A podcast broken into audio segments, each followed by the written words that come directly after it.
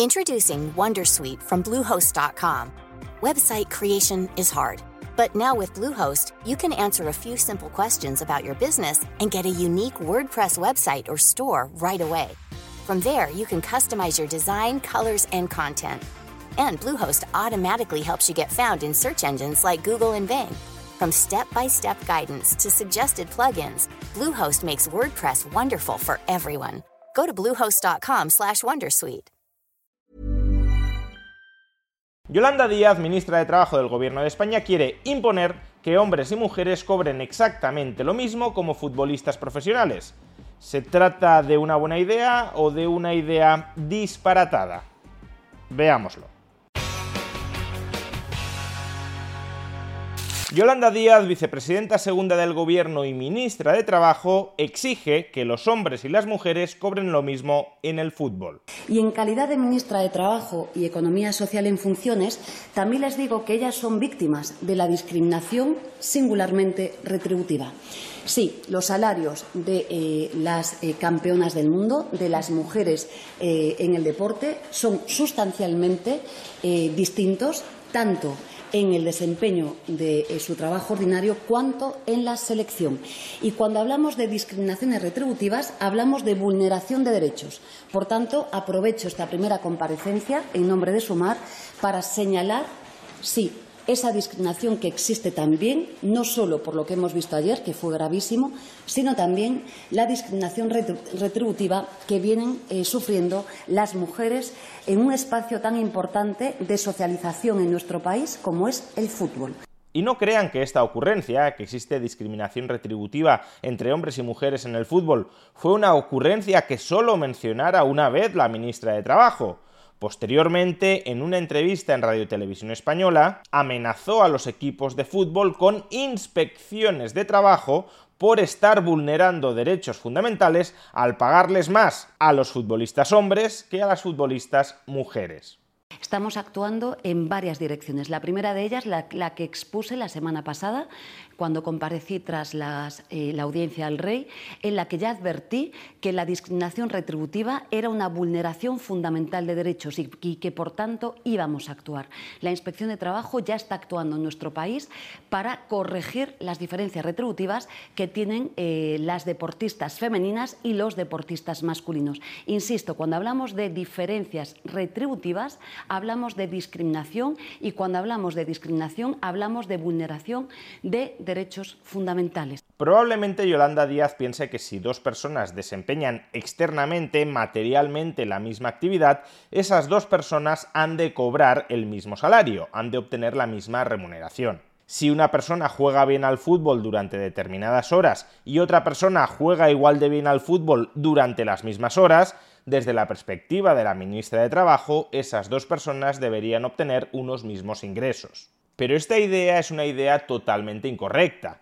El mercado no remunera per se tiempo de trabajo, esfuerzo o mérito. Lo que remunera el mercado es el valor que una persona genera para terceros. Si un determinado futbolista, jugando peor al fútbol o jugando menos horas al fútbol que otro determinado futbolista, es no obstante capaz de generar más satisfacción, más afición, más seguimiento, más entusiasmo, más pasión en terceros, entonces ese futbolista, jugando peor y jugando menos horas, ingresará más que ese otro futbolista que juega mejor y que juega más horas. Porque, repito, lo que remunera el mercado es el valor que cada uno de nosotros es capaz de generar para los demás. Y en principio, claro, cabe suponer que si un futbolista juega mejor al fútbol y juega más horas al fútbol que otro, tenderá a generar más satisfacción entre los ciudadanos. Pero ese no tendría por qué ser siempre el caso. Quizá un futbolista juega peor que otro, pero tiene más carisma, o se trata de un futbolista mayor que ya no está en su mejor momento, pero que ha sido un futbolista histórico que por tanto tiene a muchísimos aficionados detrás, o simplemente porque ha jugado mejor sus cartas de marketing y por tanto tiene más seguidores, tiene más fans que otro futbolista. Pues bien, en este caso no importaría que juegue peor o juegue menos horas, porque si es capaz de despertar una mayor pasión que el segundo futbolista, como digo, cobrará más. Y eso es exactamente lo que sucede con el fútbol masculino y el fútbol femenino. Más allá de la opinión subjetiva de cada cual, de si le gusta más el fútbol masculino o el fútbol femenino, el hecho objetivo básico es que a día de hoy el fútbol masculino es muchísimo más seguido que el fútbol femenino. Quizá el futuro sea distinto, no estoy afirmando que esto necesariamente sea inevitable, pero lo cierto es que hoy por hoy el fútbol masculino genera muchísimo más valor social que el fútbol femenino. Hay muchísima más gente dispuesta a pagar mucho más por ver y disfrutar del fútbol masculino que por ver y disfrutar del fútbol femenino. Y para constatarlo basta con desagregar los ingresos por sus divisiones de fútbol masculino y de fútbol femenino que obtienen los principales clubes internacionales de fútbol. El club de fútbol con mayores ingresos de todo el mundo en el año 2022 fue el Manchester City, con ingresos de 731 millones de euros. Pues bien, de esos 731 millones de euros en ingresos, solo 5,1 millones procedían de la división femenina de fútbol, es decir, menos del 0,7% de sus ingresos totales.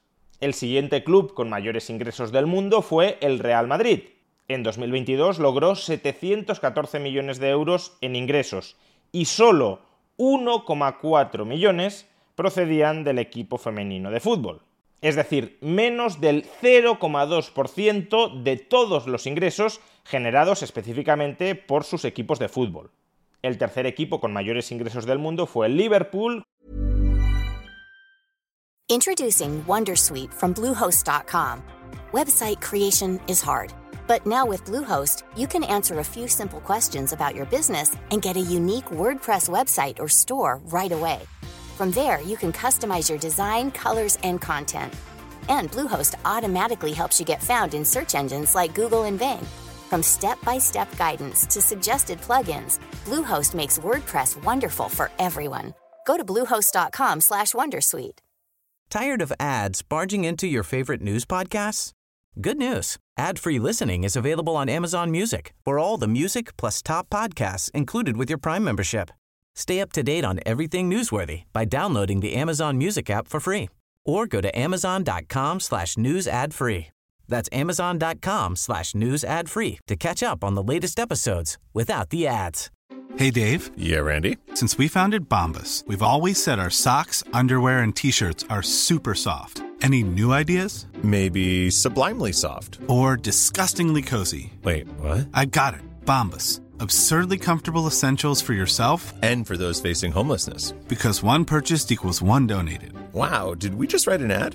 Yes. Bombas. Big comfort for everyone. Go to bombas.com slash ACAST and use code ACAST for 20% off your first purchase.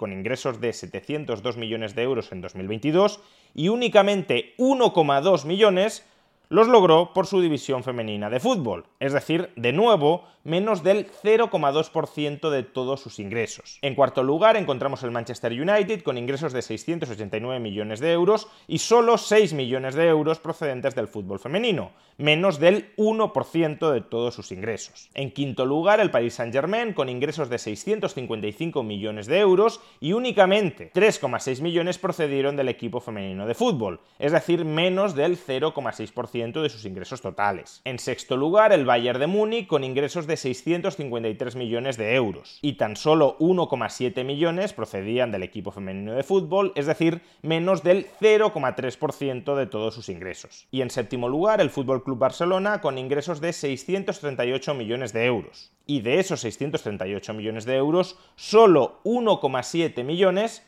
procedían de la división femenina de fútbol, es decir, el 1,2% de todos sus ingresos. A tenor de estas cifras está claro que, al menos hoy por hoy, la capacidad de generación de ingresos del fútbol masculino es enormemente superior a la del fútbol femenino. Y este no es un fenómeno exclusivamente español. No es que en España reine un machismo estructural que hay que desarmar.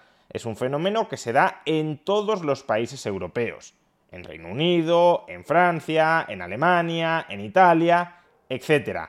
En todos estos países la división femenina de fútbol genera ingresos diminutos en comparación con la división masculina. Que repito, esto no tiene por qué seguir siendo así en el futuro. si en el futuro el fútbol femenino sigue creciendo, si cada vez hay más afición por el fútbol femenino, pues los ingresos de esta división aumentarán. Solo estoy constatando que hoy por hoy la diferencia en capacidad de generación de ingresos es brutal. Y lo es porque hay muchísima más afición que sigue con muchísimo más interés y regularidad el fútbol masculino que el fútbol femenino.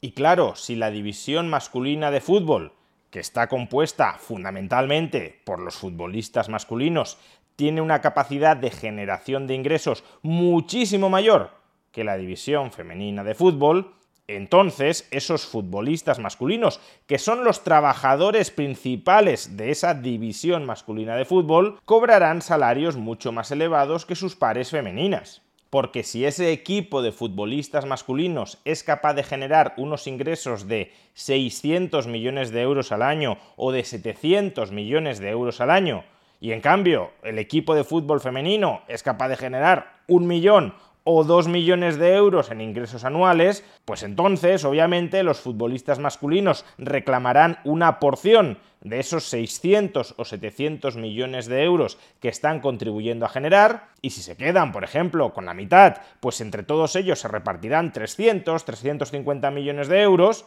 y en cambio, aunque las futbolistas femeninas se queden con el 100% de los ingresos que contribuyen a generar, pues se repartirán no 350 millones de euros, sino un millón o dos millones de euros. Es imposible que hoy por hoy los futbolistas masculinos cobren lo mismo que las futbolistas femeninas porque no generan los mismos ingresos. Y no los generan, repito, porque hoy por hoy hay muchísima más gente dispuesta a pagar mucho más por disfrutar del fútbol masculino que por disfrutar del fútbol femenino y por tanto los futbolistas cobran en función del valor añadido que generan para terceros. Si en el futuro los equipos femeninos de fútbol generan tantos ingresos como las divisiones masculinas, pues entonces las jugadoras de esos equipos de fútbol femenino cobrarán lo mismo que cobran hoy sus pares masculinos. Si de verdad la ministra de Trabajo, Yolanda Díaz, obligara a los equipos de fútbol a pagar a las futbolistas femeninas lo mismo que cobran los futbolistas masculinos, una de dos. O los equipos de fútbol rebajarían enormemente los salarios de los futbolistas masculinos, de tal manera que los mejores futbolistas no vendrían a la Liga Española y los ingresos de la Liga Española se hundirían, o bien si obliga a que las futbolistas femeninas cobren lo mismo que los futbolistas masculinos, es decir, si obliga a que los gastos salariales de un equipo de fútbol que genera un millón de euros en ingresos o dos millones de euros en ingresos sean solo por el lado de los salarios gastos de 300 o 400 millones de euros, pues entonces las pérdidas de ese equipo de fútbol femenino serían tan gigantescas que los clubes de fútbol optarían por cerrarlos.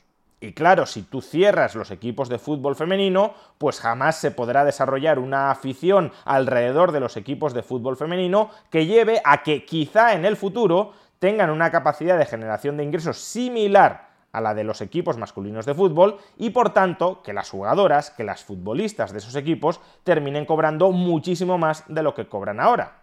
Al final, si Yolanda Díaz consiguiera su objetivo, imponer una estricta equiparación salarial entre el fútbol masculino y el fútbol femenino a día de hoy, lo único que lograría sería destruir el fútbol femenino y arruinar a todas las jugadoras que hoy por hoy viven del fútbol femenino. Es decir, que Yolanda Díaz, buscando una malentendida igualdad, lo único que conseguiría sería más pobreza, así en el fútbol como en el resto de la economía.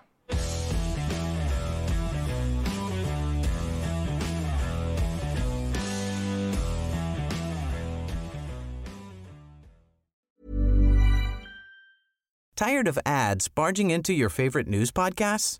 Good news. Ad-free listening is available on Amazon Music for all the music plus top podcasts included with your Prime membership. Stay up to date on everything newsworthy by downloading the Amazon Music app for free or go to amazon.com slash news ad free. That's amazon.com slash news ad free to catch up on the latest episodes without the ads.